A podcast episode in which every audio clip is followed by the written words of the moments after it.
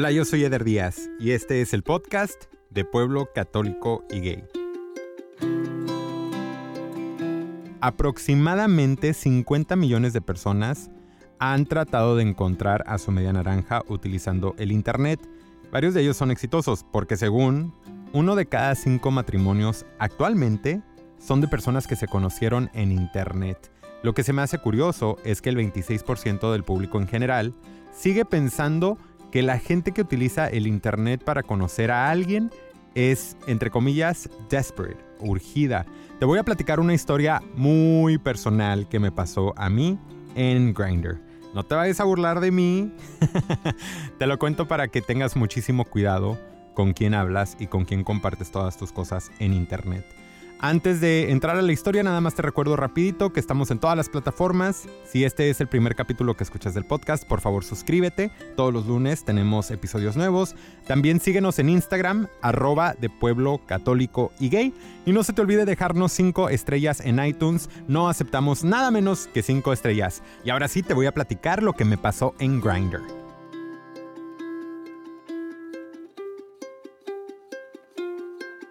Al comenzar este podcast escuchamos soniditos.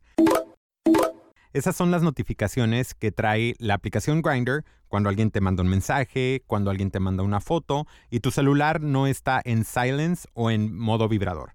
Hablando honestamente, sí es una aplicación muy sexual.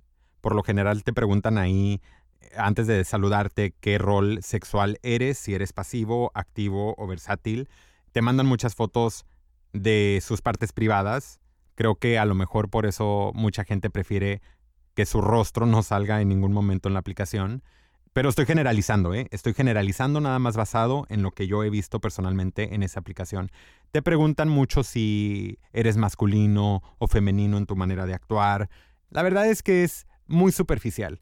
Te voy a ser honesto y te voy a decir que yo he bajado y he borrado la aplicación Grindr de mi celular muchísimas veces desde hace ya varios años. Si no has escuchado antes de la aplicación Grindr, te voy a explicar rapidito lo que es. Es una aplicación como Tinder para conocer gente, pero esta aplicación es solamente para hombres homosexuales. Solamente te muestra gente que está a cierta distancia tuya, no puedes buscar a nadie. Más o menos así funciona la aplicación. Si alguien te llama la atención, le puedes mandar un mensaje, esa persona te puede contestar o te puede ignorar o cualquier cosa y así se va el mundo. Por lo general la gente asume que la gente que está en Grindr está ahí nada más por caliente y que están ahí nada más por hookups. Pero la verdad de las cosas es que hay todo tipo de gente, como todo en la vida. Hay gente caliente, hay gente que no anda caliente, hay gente que sí quiere buscar amistades y bueno, no sabemos quiénes son estas personas, no podemos asumir muchas cosas, pero sí te puedo decir que yo me he encontrado a gente, he platicado con gente ahí que no ha salido del closet, que están casados y tienen dos vidas entonces, a veces entiendo por qué mucha gente no pone su foto y simplemente gente que les da vergüenza que los vean en la aplicación, ¿no? Entonces, son muy selectivos con quién hablan y cosas así por el estilo. Yo muchas veces he tenido mi perfil así, sin foto, sin descripción alguna y rara vez mandaba fotos de mi cara en esa aplicación porque, pues el miedo, el estigma. Mandaba de otras cosas. Ah, no se crean. Últimamente ya dejo que se vea mi cara y y soy un poquito más abierto, pero siempre he sido un poco cuidadoso porque no deja de ser el Internet, no sabes siempre con quién estás hablando del otro lado. Yo no tenía la aplicación desde hace como un año, la había borrado de mi celular, pero cuando empecé este podcast, te voy a ser 100% honesto, se me ocurrió, a lo mejor la puedo bajar y en mi biografía de mi perfil, pues ponerle que tengo un podcast que se llama De Pueblo Católico y Gay, como manera de mm, hacer como un guerrilla marketing, ¿no? Que la gente que está en el closet, que están descubriendo su sexualidad, sepan que existe este podcast y lo escucharan y ojalá encontraran algo que les ayudara. Hace unas semanas alguien me mandó un mensaje en esta aplicación de un perfil que tenía una foto muy interesante que me llamó mucho la atención y empezamos a platicar. Pero súper leve, nos mandábamos un par de mensajes al día nada más y así comenzó la cosa. Como a la semana de nada más un par de mensajillos al día, así de qué, qué onda, cómo estás, qué estás haciendo, toda esa onda. Empezamos a platicar como que un poquito más, ya así de, oye, ¿qué vas a hacer hoy? Ya los mensajes eran un poquito más seguiditos.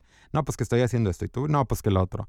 Y me empezó a mandar esta persona mensajes de voz. Ya ves que el iPhone, la gente que tiene iPhone, puedes mandar notas de voz en lugar de un mensaje de texto en la aplicación de Grindr también. Entonces empecé a recibir mensajes de voz y yo le empecé a contestar también con mensajes de voz y pues me llamaba mucho la atención la voz que estaba escuchando. y la plática empezó a fluir mucho más y mucho más. Después ya había pasado como un par de semanas y yo la verdad estaba muy interesado en conocer a esta persona. Me caía muy bien, teníamos una plática muy padre, muy fluida, teníamos muchos intereses en común y me llamaba mucho la atención las fotos que me estaba mandando esta persona. Pero por alguna y otra razón simplemente no se daba lo de conocernos en persona. Y así seguimos platicando, yo tampoco no me ponía mucha presión, estaba muy ocupado con el podcast y con mi trabajo, entonces también no me apresuraba mucho. Yo decía, bueno, tranquilo, eh, si se conocen, se conocen, ya todo a su tiempo, ¿no? Después de un par de semanas de estar platicando así en la aplicación, me pidió mi número de teléfono. Y ojo, yo nunca había dado mi número de teléfono en esa aplicación, pero bueno, dije, ¿sabes qué? Este chavo me cae bien, le tengo mucha confianza, se lo voy a dar. Y empezamos a textearnos, me empezó incluso a llamar en las mañanas y a veces en la noche antes de dormirse y empezábamos a platicar. De hecho, llegamos a tener pláticas en el teléfono de una hora y me empecé a emocionar, ¿no? Así como que, ay, qué padre, oye, qué padre estoy platicando con este chavo. Pero cuando yo le decía, oye, hay que conocernos o algo, siempre había algo. De hecho, me dijo que su mamá estaba muy enferma, la tenía que cuidar, tenía que hacer un viaje a México. Yo no sé si todo esto ahora es verdad, porque estábamos platicando un viernes en la mañana por, por teléfono y me dijo, sí, mañana, mañana en la tarde podemos hacer lo que tú quieras y sabe cuánto, ¿no? Entonces yo dije, ah, órale, pues finalmente lo voy a conocer. Cuando colgamos, me metí a Instagram y en Instagram Discovery vi su cara. Y yo dije, no manches, ya encontré su Instagram. No que lo hubiera estado buscando ni nada, pero no habíamos intercambiado redes sociales ni nada. Entonces, me dio curiosidad, dije, lo voy a abrir y voy a ver sus fotos. Me di cuenta que este Instagram tenía, era una cuenta verificada, que se me hizo muy raro. dije, ah, caray. Y estaba viendo las fotos como por un minuto y todavía no me caía el 20, ¿no? estaba viendo las fotos y me di cuenta que el nombre que yo estaba viendo en ese perfil no era obviamente el nombre de la persona que estaba guardada en mi celular. Y fue cuando me dio muchísima risa y me sentí bastante patético porque me di cuenta que me habían engañado. That I was catfished. Catfished es un término en inglés que se utiliza para las personas que terminan enamorándose de una identidad falsa en Internet han habido casos de personas que vuelan millas, eh, atraviesan países para conocer a una persona equivocada en Internet, o incluso también personas que mandan dinero a personas que tienen tiempo platicando con ellas en Internet, que no se conocen en persona y que están 100% engañadas. Me cayó el 20 en ese momento que la persona que me estaba mandando estas fotos y que platicaba conmigo me había mandado fotos de un personaje completamente distinto y es un famoso UFC fighter. Te voy a dar el nombre para que vayas y lo veas y veas quién yo juraba que estaba interesado en mí. La cuenta se llama Pantera UFC. Vayan a ver a Yair Rodríguez Oficial. Yo juraba que Yair Rodríguez Oficial me llamaba todos los días, eh, platicaba conmigo. Yo no sabía que era famoso, obviamente, si no me hubiera dado cuenta desde un principio que me estaban engañando. Yo juraba que era un chavo común y corriente de aquí de Downtown Los Ángeles que pues platicaba muy chido y aparentemente estaba interesado en mí. En ese momento decidí mandarle un mensaje a la persona con la que yo estaba mandándome textos y hablando todos los días y nada más le dije, oye, mándame una foto tuya. Cuando le hice esa pregunta se tardó un par de horas en contestarme, pero finalmente me mandó fotos realmente de él y una disculpa larga eh, por texto de lo que había hecho. Y bueno, a partir de ese momento yo dije, bueno, ya nunca le voy a contestar. Aparte yo ya en ese momento me di cuenta que no tenía conexión absoluta con quien fuera que fuera esta persona que estaba del otro lado del teléfono y lo dejé por la paz. Pero estando ya pensándolo el sábado y todo, me daba mucha risa y lo platicaba con un poquito hasta de vergüenza porque hasta yo decía, Eder, no manches.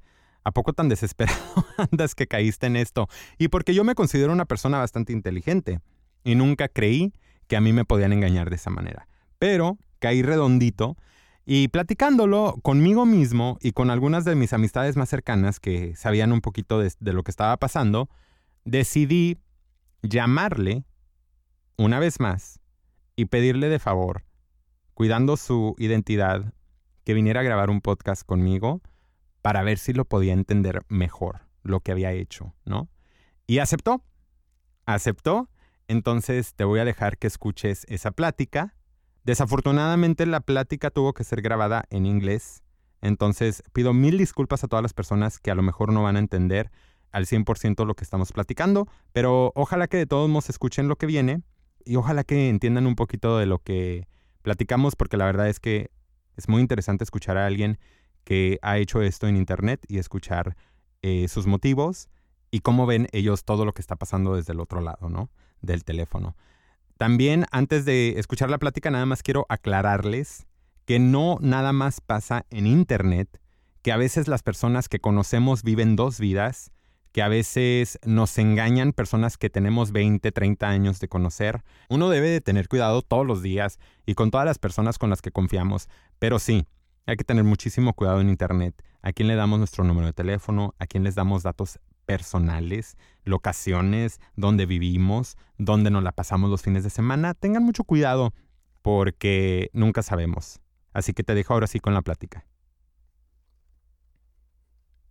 My first question is Have you used this identity with other people before?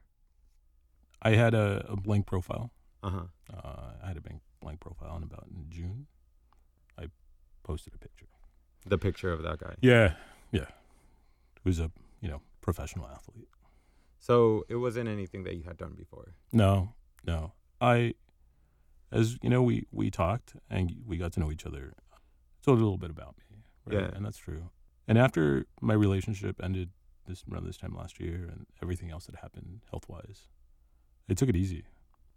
And then um, I got on like early, early in the year.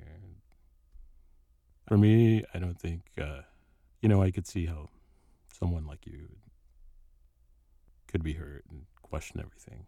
It's not that I'm hurt, by the way. I'm not hurt. I Okay. actually thought it was obviously you and I didn't know each other. Yeah. We had had a lot of conversations, but we had never met. Mhm. So there were no feelings Mhm. from my side. What happened when I found out was very bizarre because I couldn't connect the dots. I don't think I've even told you what happened, which I will. But anyway, what I want to ask you is Has this ever been done to you? It has. I think uh, you know social media is so crazy, right? Right. It's like anybody, and you, you know, we're both very good talkers, right? So I think that's one of the. I don't know if it's to say like attractions, but like you, you're you're having a conversation with The somebody- chemistry. the chemistry, right? Yeah. And you know it's flowing, right? It's not just like what are you into, superficial questions, right? And Right. so um, I think that flowed. So online, you know, it's hard, especially for someone like myself who I don't go out, I don't go to gay clubs, I'm not trying to pick up on people right that way. And you get to a point where like, so what's the easiest thing, right? And so Right. everyone's like, and that's the only social media outlet that I was using Mhm. right? I think sometimes people give a lot of information out, right? And so it's, it could be a little scary. I think people should be careful, right? it, i- I'm I'm serious No, because it's it's very people should be very careful, and and it just doesn't go on you know dating profiles it's in general, Right. right? And it's so easy. So like we're not slow, right? You're easy to pick up things, right? Especially when you're paying attention. and You're having a Well, that's what you would think, right? I consider myself a very smart guy. I Mhm. consider myself, I've read a lot about catfishing. I read a lot about social media, the do's and the don'ts. I'm actually very careful on Grindr. Like I said, I just don't connect with a lot of people in there. I don't usually start conversations, yada, yada. So I was very shocked with the curveball because I consider myself very smart. So to your point, you think it's easy to watch out for these things, but it's actually hard. Because I was completely just blindsided. And I was actually laughing at myself because of, you know, had I been a little more into sports, I would have probably recognized this guy. My question to you is, and I really want to know this Did you pick this person? Obviously, you didn't pick it because you wanted a catfish, right? Because you would assume that other people would know who this person was. So I can understand that maybe that wasn't your initial intention. But I do remember that at one point in the conversation, you sent pictures alluding, not explicitly saying, but alluding to that was you, right? At what point in your mind did you think I'm gonna continue with this? He thinks I'm this person. I'm just gonna keep going. It's so easy to continue, right? Because I think so to continue a conversation, right? Honestly, it was one of the first times that I started using that audio text message, right? So there were a Right. lot there was a lot of audio going back and forth between us. You know, and Spanish and in English. And there was a lot of that, right? There was a lot of conversation. I think that was intriguing, right? You know, I think the more I got to know you, the harder it was for me. You know, there comes a point where like I it came to me, I was like, dude, I don't know what to do. And I don't want to make itself like, hey, you you put yourself into this. I'm not going to feel bad for you. And I don't want anyone, right? This is not about that. I just felt it wasn't easy. And I felt I do not want to be that person, right? But I was. So how do you take that back, right? Especially without meeting. You know, and from that app, we started texting each other and then having phone conversations. Uh, but during that time, you never asked, May I see a picture? Or would you like to share a picture of yourself, right? Until Friday. And I said, No, I'm not going to do that. I'm not going to continue that, right? There was a point where I just, I had told myself, like, hey, like, ignore him completely. Uh, that crossed my mind. Right. Mhm. Ghost me. But you had talked to me about people ghosting you online before, right? So I, you know, all of this, like things that I would ask you, how could I handle this, right? Mhm. I asked you a lot of questions, right? And I think you already got that. Like, and I was like, you know, at the end of the day, I'm not going to do that to you because you don't deserve that. For me, I got to know somebody who was real, right? So that moment that you asked, I responded. And I didn't hear back. And I didn't expect to. And I, I think I mentioned in the, in the text message that I don't expect you to. Yeah. The interesting part in all this is that I, we were talking, we were texting each other. There was a couple of moments in the conversation where you would say stuff like that, like, "Hey, you deserve all this and all that," and it would actually throw me off a little bit because I was like, "Well, that came out of nowhere," uh, a little bit. Now I understand that it was you processing what you were doing, and just kind of maybe realizing that it was getting to a point where you were actually feeling really bad about it. So this is what actually happened on Friday, that Friday, when I actually found out what was going on. At this point, you and I have been messaging for about three or four weeks. And I remember one friend actually asked me, she said, You haven't FaceTimed him? And I thought, well, I don't think he has an iPhone. But also I'm not I'm not a FaceTimer myself, so it would it would have never crossed my mind. Anyway, after that phone call on Friday morning, I hung up the phone and I went on Instagram. And on my Instagram discovery, I saw your face or what I thought was your face. And I was like, whoa, that must be his Instagram, right? I opened the picture and it was a verified account. And then I started going through the pictures and it never crossed my mind that I had read that the name was Yair and not what I thought the name was. I realized this is not him. That's what's going on. That's when I I was like, well, what do I do with this information? And that's when I thought, okay, well, I could just send him screenshots of this account that I found. Or I could just ask him to send me a picture and see what he does. You know, if he sends me another So pic- by the time you had sent me that text message, that last text message, you already knew. I already knew. Okay. And that's when you replied with your actual pictures. Yeah. And your explanation of what was going on. I just thought, this is just so weird. But at that point, I had no connection to you whatsoever. I would just look at the pictures and I was like, I don't even know who this person is. Uh, so it was very easy for me to just kind of like say, hey, I'll just move on. And that's when it kind of thought, like the idea came to me. And I was like, I would actually be very interested in having a conversation with this person on the microphone because it's a very vulnerable space for Latino gay men, which is the internet. I think it's a very common space for many of us to be ourselves and to reach out for a connection. Yeah, and I don't think, you know, looking back, I never asked anything from you, right? Right. That was a conversation, right? I could understand if people do it because they want to get information or get some type of picture, right? We never had those discussions. We never did. We It- never did. the conversation was never sexual or anything. and which flowed, right? You weren't asking those questions, and I wasn't either. Um, you know, you ask a very, you know, poignant question, right? Like, what would make someone do this, right? Right. There's for me, there's maybe a multitude of reasons. I think at times I get who doesn't who doesn't fear rejection, um, who doesn't fear rejection after putting themselves completely out there, right? Mhm.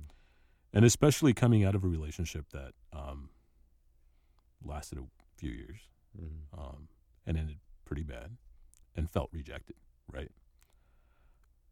I don't know. I, I think it was just too easy. It's just too easy to do. What was the aftermath like for you? I felt, you know what? I felt good telling you. I don't regret, or I don't regret ever. I don't take back anything I ever told you. Mm-hmm. That was genuine. I won't. I won't do that. Right. You know, for two weeks we were constantly on the phone, and so it was hard.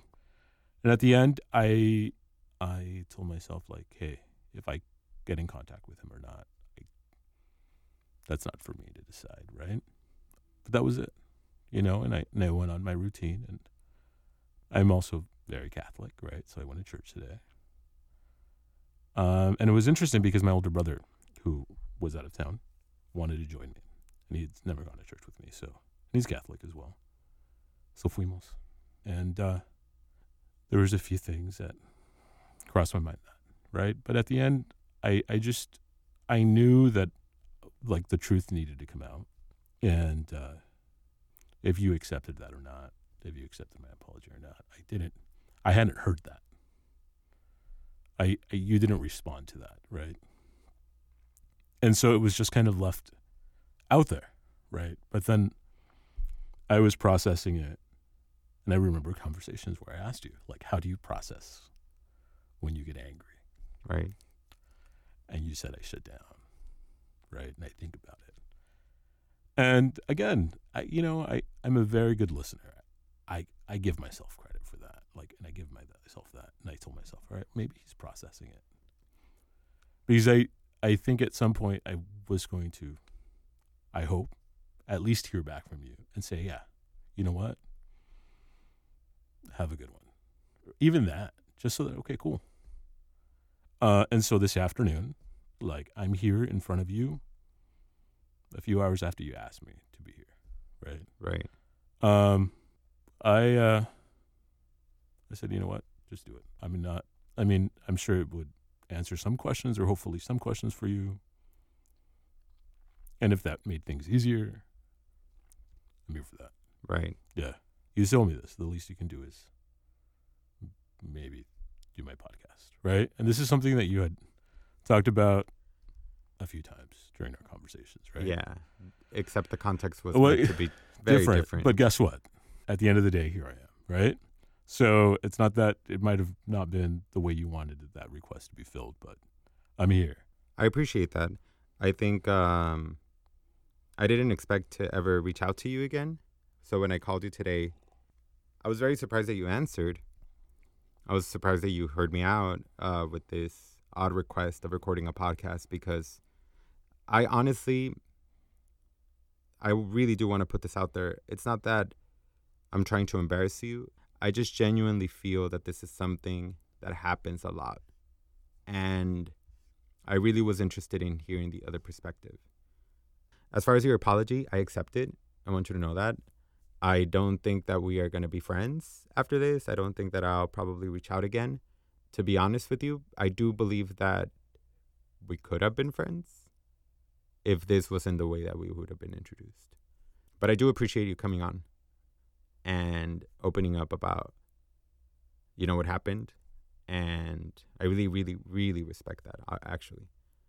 You know, you've already decided, right, that there's nothing here, right? There's nothing there. And that's it.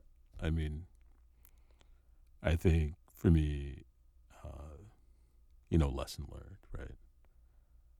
And if it's safer for you to say, you know what, I don't lose anything from it, then that's fine. Because you didn't want to make yourself vulnerable. I didn't put myself, those sites are very vulnerable, right? You put a lot about yourself out there. And, but there are a lot of factors, there are a lot of pushback when you go into a site like that, right? Um, multitude of things, especially within our community. There is uh, people have to look a certain way. Uh, those people get more attention, right? Maybe you have to be more uh, dominant, more submissive. I mean, those roles have to be put out there, right, for you to find what you're going to find.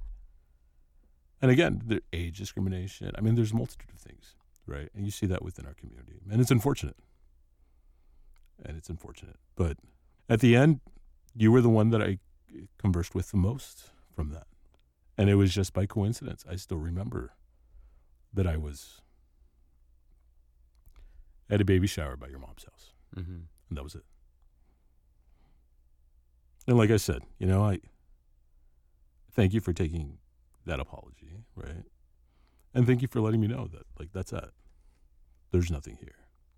I didn't come here to try to prove anything else. I just said, hey. And thank you for letting me go through that, right? Thank you for hearing me while I was going through those moments, right? Thank you for coming to the podcast. You're welcome.